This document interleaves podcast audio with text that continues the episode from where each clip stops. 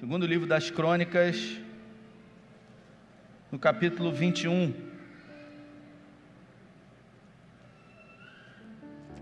Diz assim a minha tradução: Descansou Josafá com os seus pais. Eu queria que você prestasse atenção nesse texto muito rico, que vai fazer muito sentido você entender o que a gente vai ler aqui.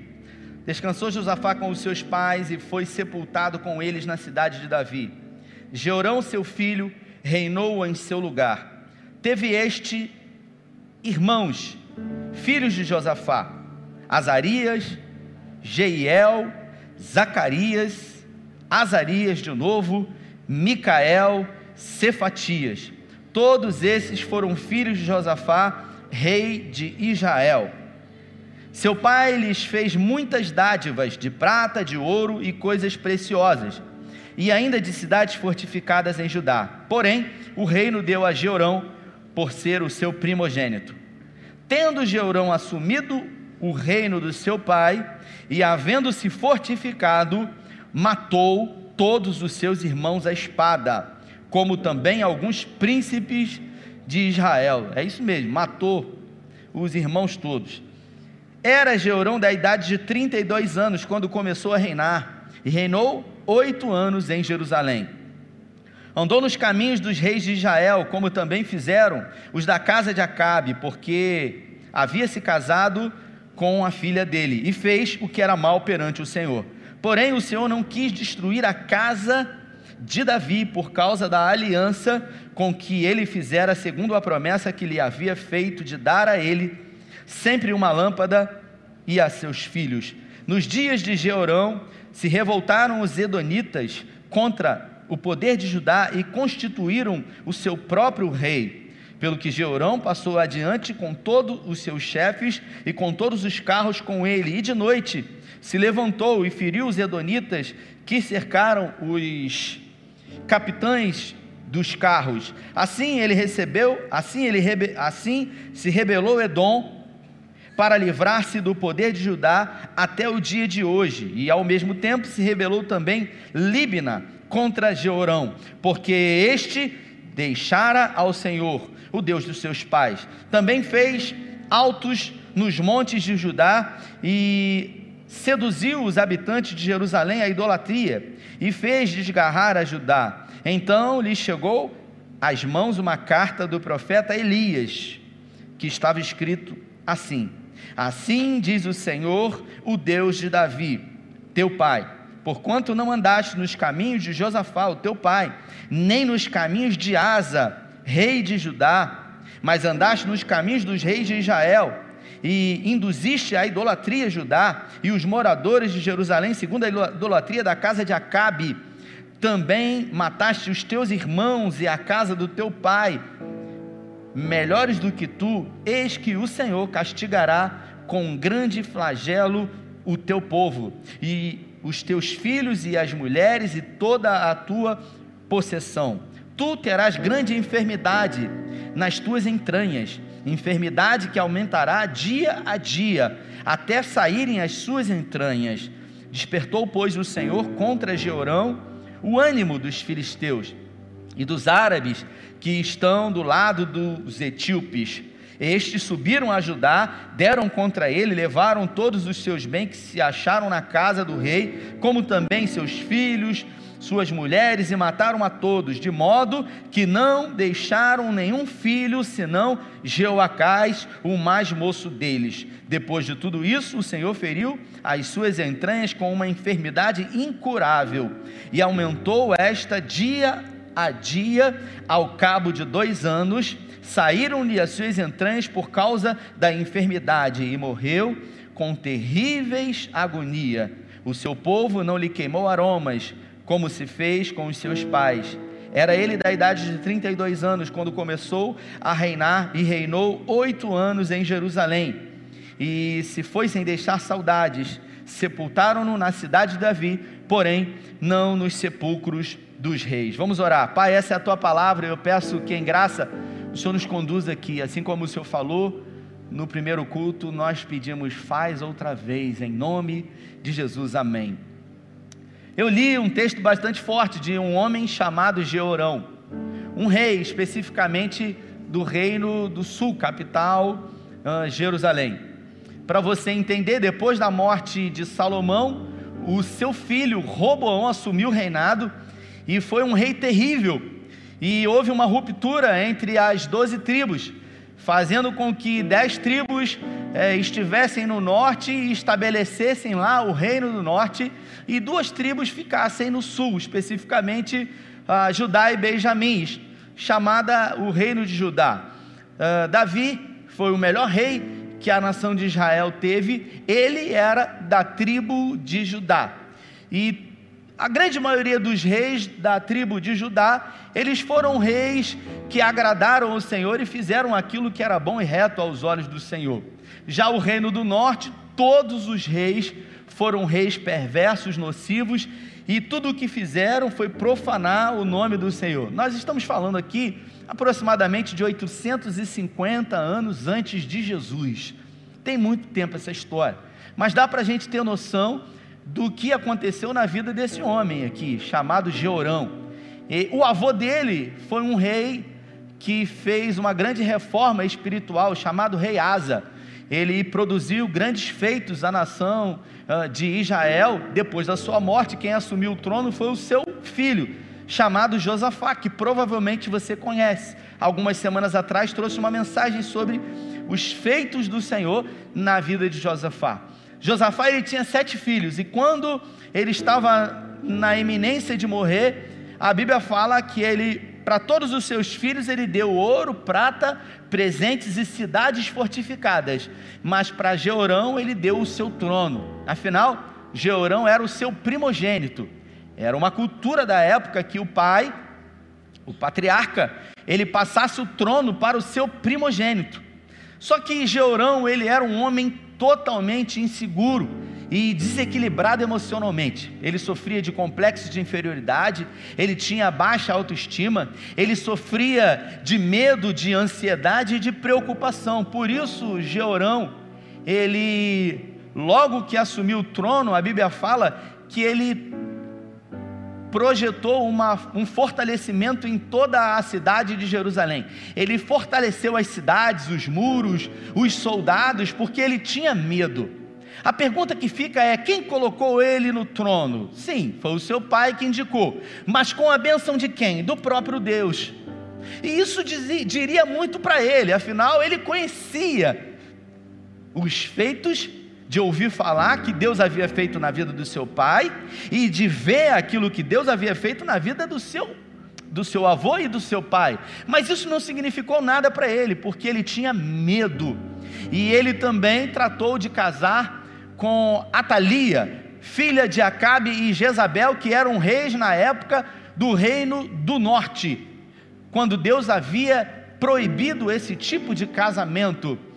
E no terceiro ato, ele pegou os seis irmãos que ele tinha e ele matou um a um a espada. Ele tinha medo de, porventura, os seus irmãos se rebelarem e promoverem um golpe de Estado e tiraram, tiraram do trono. Agora eu pergunto para você: se Deus abençoou e colocou ele como rei, quem poderia tirar? Só ele. Somente ele poderia sair do trono. Quando Deus coloca alguém numa posição, em algum lugar, só existem duas maneiras desse alguém sair de lá: pela sua própria vontade, ou por, por escolhas erradas, ou desobedecendo ao Senhor. E foi isso que aconteceu. Esse homem, ele desobedeceu ao Senhor. Ele não ouviu a voz do Senhor. Ele começou a levantar nos montes altares a deuses pagãos. E o rei Davi, ele havia conquistado muitas províncias. E ele determinou, Jeorão, que todos os príncipes dessas províncias que pagavam impostos a Jerusalém, que eles adorassem a deuses pagãos. Azerá, Astarote. E alguns desses príncipes resolveram não obedecer aquilo que Jeurão havia determinado, e ele também matou todos esses príncipes. Ele era uma pessoa totalmente desequilibrada. A pergunta que fica é: por que Josafá não escolheu um outro filho?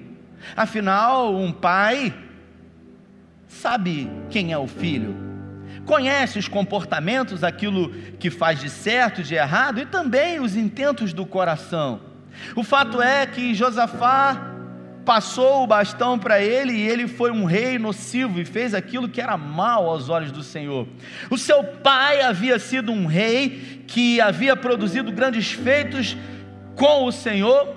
Sim, Josafá havia dado algumas escorregadas, afinal havia feito uma aliança com Acabe que Deus havia realmente eh, advertido ele, mas foi um homem que se comprometeu com o Senhor. Já o seu avô, o rei Asa, foi um rei incrível, um rei que promoveu grandes reformas espirituais. Hoje pela manhã eu acordei cedo e bem cedo eu acordei e eu desci e eu resolvi assistir uma mensagem que há muitos anos eu assisti de um pastor ah, americano e, e eu sentei para ver essa mensagem. Eu já havia, já havia assistido alguma vez essa mensagem desse homem. Ele escreveu aquele livro ah, A Oração de Jabez ou de Jabes, como você preferir. O nome desse pastor é Bruce Wilkinson. Ele é um homem muito famoso, já teve no Brasil algumas vezes. Esse livro é um livretozinho assim, você lê ele numa tomada só.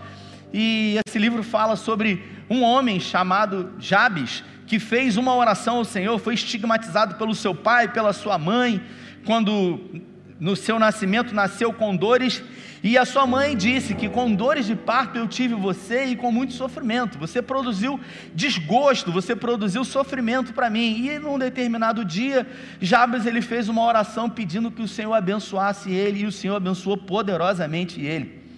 Mas hoje pela manhã eu assisti essa mensagem é, legendada. Ele é um pastor americano do Bruce Wilkinson e ele fala numa mensagem muito conhecida dele, já ouvi algumas vezes. Ele fala que, essa mensagem chama-se Três Cadeiras. Ele fala que, uh, num determinado momento da vida, nós podemos observar as gerações seguirem, e existem pessoas que sentam na primeira cadeira, e ele chama essa primeira cadeira de cadeira do compromisso. São pessoas que vivem experiências com o Senhor são pessoas que experimentam de desafios e milagres da parte do Senhor e são pessoas que se comprometem com o Senhor. Fabi, essas pessoas, na vida delas, em primeiro lugar está o Senhor. E em segundo lugar, em terceiro lugar, está as outras coisas, inclusive a sua própria vontade. E o Bruce ele diz que na vida de Davi foi assim. Em primeiro lugar, na vida de Davi estava o Senhor.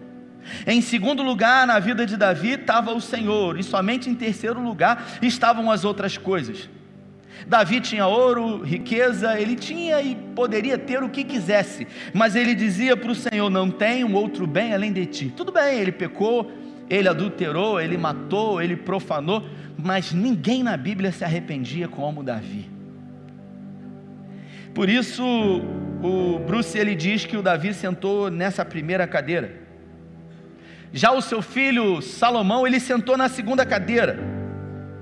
Afinal, Salomão conhecia por ter visto todos os feitos que Deus havia realizado na vida do seu pai. Salomão, ele desejava agradar o Senhor, sim. Ele fazia aquilo que era reto aos olhos do Senhor, sim. Mas em alguns momentos, Salomão ele tinha aquela coisa, eu também tenho as minhas prioridades, Rafael, ele dizia. O Senhor tem as vontades dele, mas eu também tenho as minhas, e por isso a vaidade dominou o coração de Salomão. A Bíblia fala que homens e mulheres do mundo antigo vinham ver os feitos que ele havia realizado. A rainha de Sabá veio, e isso envaidecia demais o coração de Salomão. Sabe quando a glória é de Deus, mas também é um pouquinho minha? Eu vou dividir essa glória com o Senhor. O fato é que Salomão, depois de ter 700 mulheres, 700 concubinas, mulheres e 300 concubinas, em algum momento ele se perdeu. As mulheres perverteram o coração dele. E o Bruce, ele diz que o Salomão sentou nessa segunda cadeira. Já o seu filho, chamado Roboão, sentou na terceira que é a cadeira que não tem nenhum tipo de compromisso. Em primeiro lugar estou eu, em segundo lugar estou eu, em terceiro lugar estou eu. E o Senhor? O Senhor é o Deus do meu avô, é o Deus do meu pai, e Ele vai fazer na minha vida. Tanto é que quando Roboão assumiu o trono de Salomão, a nação de Israel estava num dos momentos mais prósperos. E um dos primeiros feitos que ele fez foi pegar conselheiros pessoais, porque Salomão foi o homem mais sábio que já passou pela terra, e ele tinha conselheiros pessoais. Você imagina os conselheiros do homem mais sábio? Quando Roboão assumiu, ele despachou os conselheiros do seu pai, chamou aquela rapaziada que brincava de bola com ele, aquela galera que gostava de surfar com ele. Ele falou: essa rapaziada que vai ser os meus conselheiros pessoais. E quando os principais oficiais da época se reuniram com Roboão e disseram para ele o seguinte: Olha, o seu pai nos taxou com impostos altíssimos, o seu avô, para construir esse templo. Então o povo não aguenta mais, o povo não tem nem o que comer quase. Você tem que afrouxar aí para que você governe bem. Aí ele falou: Venham daqui a três dias que eu vou dar uma resposta. Aí ele ouviu aquela rapaziada que andava com ele, que eram os conselheiros dele, e disseram para ele: Que negócio é esse? Você tem que apertar mais ainda do que o teu pai, porque você tem que se impor, você tem que mostrar. E quando os oficiais voltaram do povo, ele disse: Olha, não tem esse negócio, não, eu vou é apertar. E houve um racha, e a nação foi dividida, aquilo que somente o rei Davi havia conseguido de unificar as doze tribos foi rachado, como eu disse no início. Dez tribos, reino do norte, capital Samaria, e duas tribos, reino do sul, capital Jerusalém. E a gente observa que em alguns momentos da nossa vida,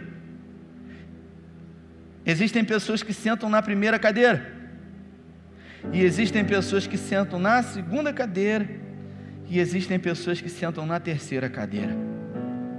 O rei Asa, ele sentou na primeira cadeira, na cadeira de compromisso, de responsabilidade, promoveu um grande avivamento, um, uma grande reforma espiritual. Josafá, ele também se comprometeu, foi um rei bom, mas em alguns momentos ele produziu alianças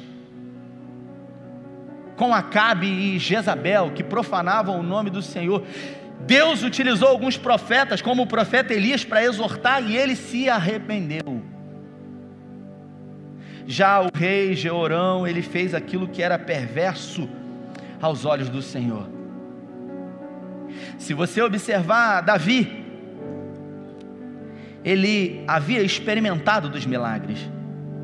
Davi não ouviu falar. Davi conhecia Deus de não ter saída e Deus produzir saída, de não ter caminho, do Senhor conduzir caminho. Deus tinha uma relação íntima com Davi. Já Salomão, ele conhecia o Senhor de ver o que havia feito na vida do seu pai. Já Roboão conhecia o Senhor de ouvir falar.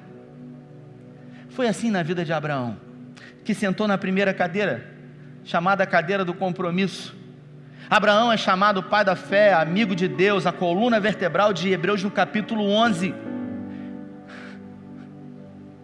Em primeiro lugar, na vida de Abraão estava o Senhor. Em segundo lugar, estava o Senhor. Em terceiro lugar, qualquer outra coisa. Você está com seu filho nos braços aí, né, Rafael? Como é que é o nome dele? Miguel.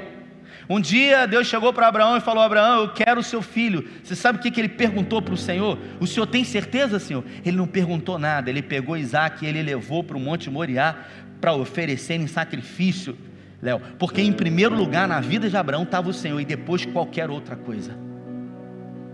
E a Bíblia fala que Abraão teve um filho chamado Isaac, que a gente conhece como filho da. Filho da? Isso aí. Mas o que, que ele fez? O Bruce Wilkinson, se você tiver a oportunidade de assistir, está no YouTube aí, legendado. Ele diz: Quem foi Isaac? Isaac não foi nada. Isaac, ele foi filho do pastor, é aquela história. O filho do pastor, ele não tem nome, é o filho pastor. É aquele que está ali, ele faz figuração, porque Isaac pouca coisa fez. Isaac, filho da promessa, é sempre o filho mas sim, o que, que ele fez? Não, quem fez foi o pai dele.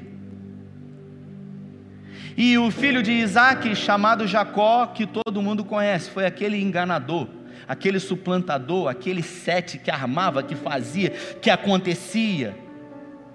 Abraão conhecia o Senhor pelos milagres que Deus havia realizado na vida dele. Isaac conhecia o Senhor por aquilo que Deus havia feito na vida do pai dele. Jacó conhecia o Senhor de ouvir falar as histórias do avô e do pai.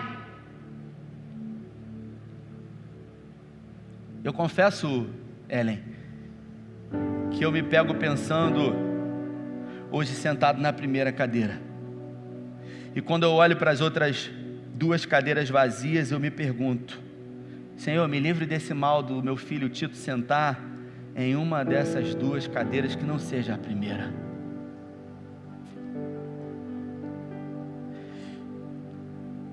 Eu pergunto para você que está aqui: será que Josafá errou quando ele deu o trono para o seu filho Georão?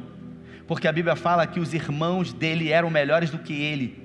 Por que Josafá não deu o trono para os seus irmãos? Ah, porque ele era primogênito e era uma cultura da época. Se você observar na Bíblia, em alguns momentos, outros irmãos assumiram o trono.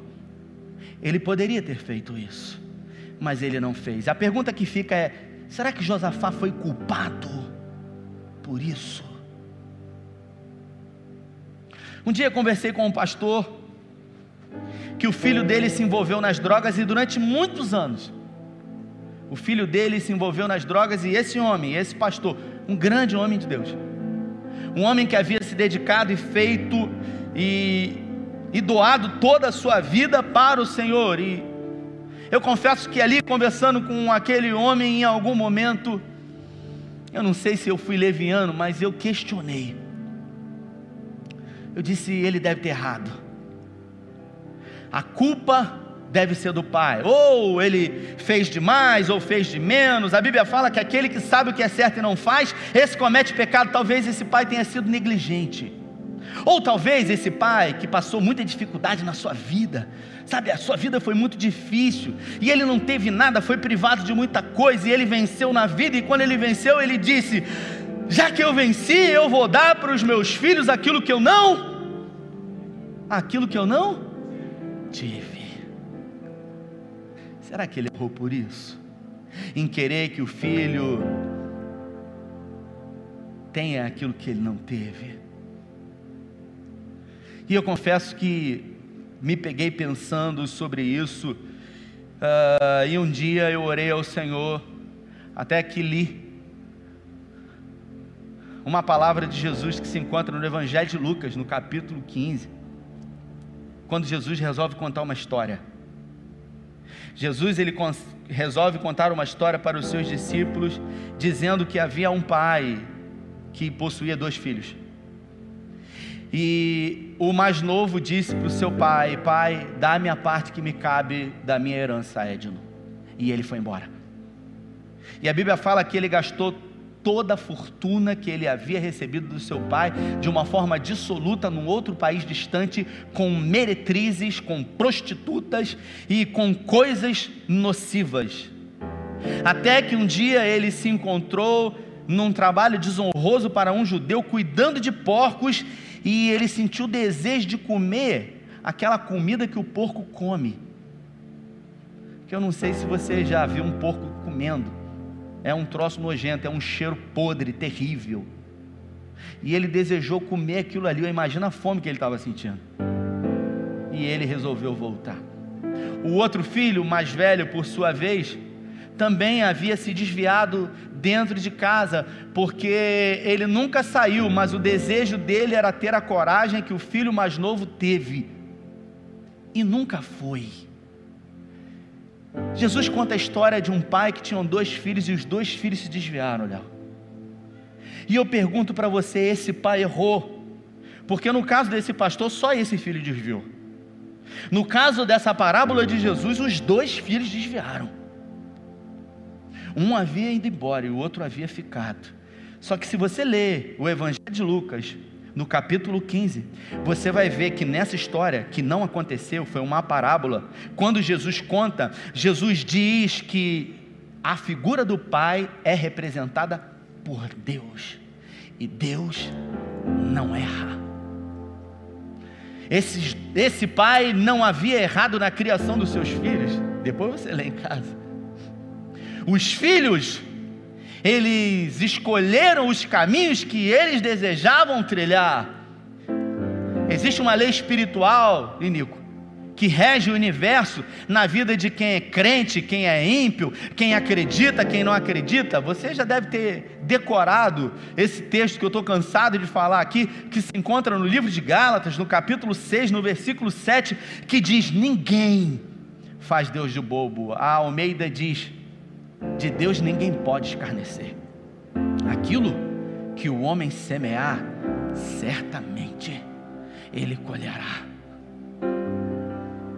Aquilo que a gente planta, a gente um dia colhe. Aquilo que a gente faz, um dia sempre vai voltar. E a Bíblia fala que Georão fez o que era mal aos olhos do Senhor. E Deus mandou um profeta chamado Elias, que profetizava no reino do norte, declarar sobre ele um juízo, dizendo para ele: Olha, você precisa se arrepender porque aquilo que você tem feito tem subido de uma forma perversa aos olhos do Senhor, e Ele vai produzir em você uma enfermidade que vai matar você. As suas entranhas elas vão sair, as suas mulheres, os seus filhos serão levados. E você sabe o que, que ele fez? Absolutamente nada. A Bíblia fala sobre um rei chamado Manassés, que foi o rei mais perverso que já reinou a nação de Israel.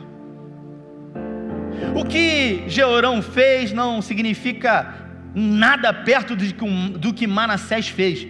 Mas a Bíblia fala que Manassés ele se arrependeu genuinamente e Deus o perdoou.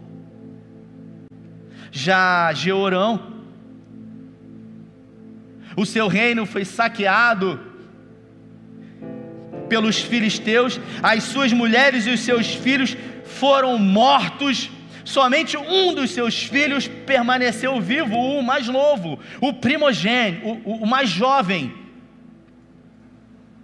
E nessa carta que Elias havia mandado para ele, Elias fez questão de dizer que somente por amor a Davi, ele não exterminaria o seu reinado.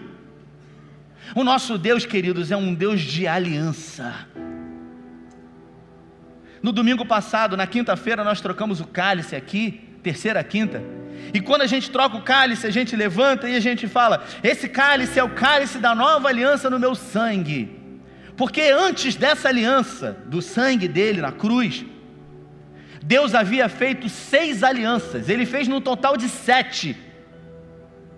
Deus havia feito seis alianças de Deus para com o homem, e uma dessas alianças que ele fez foi uma aliança que ele realizou com Davi, quando ele disse para Davi: porque você se voltou para mim e fez o que era reto, se colocou em, me colocou em primeiro lugar na sua vida, sentou na primeira cadeira, em primeiro lugar sempre esteve eu, em segundo lugar sempre esteve eu, você sempre olhou para mim, por isso, Davi, o seu trono não terá fim eternamente estará sentado alguém da tua descendência no trono para sempre. Por isso existe um rei da tribo de Judá, sentado no trono eternamente, descendente de Davi. O nosso Deus é um Deus de promessa. Aleluia. Deus, quando promete, Ele cumpre. Deus, quando disse para Abraão: Eu vou abençoar você, e eu vou além, eu vou abençoar quem abençoar você, e eu vou além, eu vou amaldiçoar quem amaldiçoar você. Ló foi muito abençoado porque saiu com Abraão. Quando chegou no meio do caminho, quis passar a perna em Abraão. Abraão falou para ele: Se você for para a esquerda, eu vou para a direita. Se for para a direita, eu vou para a esquerda. Ele falou assim: eu vou escolher o melhor para mim. E o meu tio, dane-se, porque em primeiro lugar estou eu. Aí Deus falou: vai amaldiçoar ele? Não vai abençoar? Então a minha mão sai de cima de você. Você entende que na nossa vida, tudo o que nós precisamos é fazer valer Mateus 6,33. Mas buscai primeiramente o meu reino e a minha justiça, e todas as outras coisas serão sempre e sempre acrescentadas. Aqueles que colocam Deus em primeiro lugar, obedecendo a Ele, vão ter uma vida próspera. Você que está aqui, eu tenho uma palavra para você que é pai, para você que é mãe, e o seu filho não está hoje na presença de Deus. Talvez por muitas vezes, e você que está em casa, você tenha se culpado com isso. Você tenha dito, poxa, o que, que eu fiz? Eu criei todos iguais. Mas fulano, você não tem nenhuma responsabilidade nisso, porque a vida é feita de escolhas.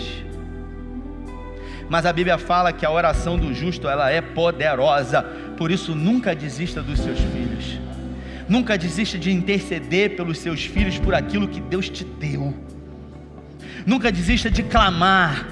Nunca desista, assim como o pai, em Lucas no capítulo 15, de aguardar ansiosamente pela volta. Essa história de hoje é uma história que mostra para nós que nós temos a opção de escolher o que é prioridade na nossa vida. Se Deus for uma prioridade na sua vida, as dificuldades vão vir, mas todas elas vão ser superadas no nome dEle. Se quiserdes e me ouvirdes, é se você quiser e se você me ouvir, que você vai comer do melhor dessa terra. Mas, se não quiser ouvir, sereis devorados ao fio da espada. Deus tem compromisso, não é comigo, que sou pastor. Deus tem compromisso, não é com você, Léo. Deus tem compromisso, Ele diz: Eu velo pela minha palavra para cumpri-la. Então você já tem o sim e o amém da parte de Deus. Aqui nessa história, a Bíblia fala que tudo o que foi prometido se cumpriu, infelizmente de uma forma negativa. Os filhos morreram, o reino foi tomado e ele foi diagnosticado com uma doença nos intestinos que saíram para fora. E durante dois anos ele sofreu terrivelmente, porque não se arrependeu, porque não priorizou o Senhor. Alguém que tinha sérios problemas na sua alma, complexos de inferioridade, baixa autoestima. Ele achava que ele é queria perpetuar o seu trono. Se Deus não fizer na minha vida, ninguém faz. Quando Deus quiser fazer na minha e na sua vida, ninguém pode impedir. Eu pergunto para você: quem pode contra o braço forte do Senhor? Se Deus quiser fazer na sua vida, quem pode impedir? Romanos no capítulo 8 diz: Se Deus é por nós, quem será contra nós? Eu queria que você ficasse de pé.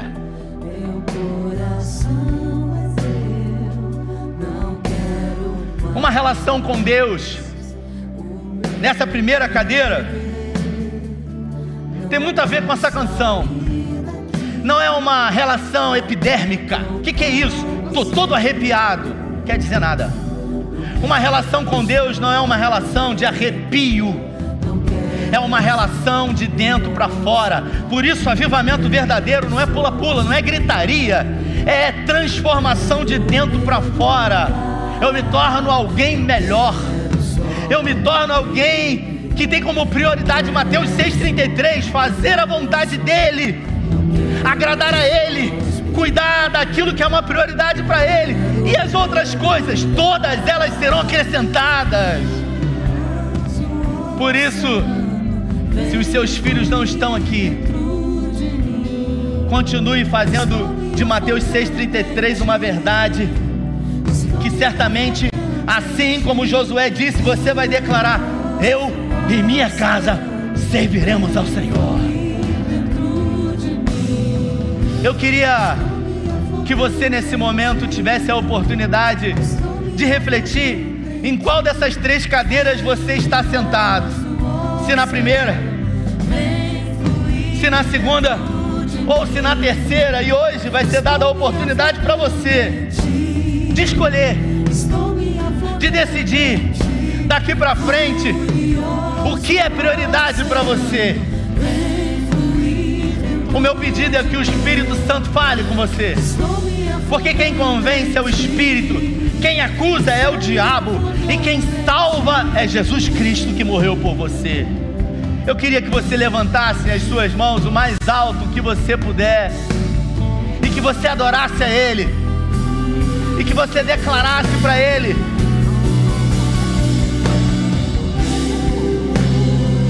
Diga para Ele que você deseja para você, para os seus filhos, para os filhos dos seus filhos.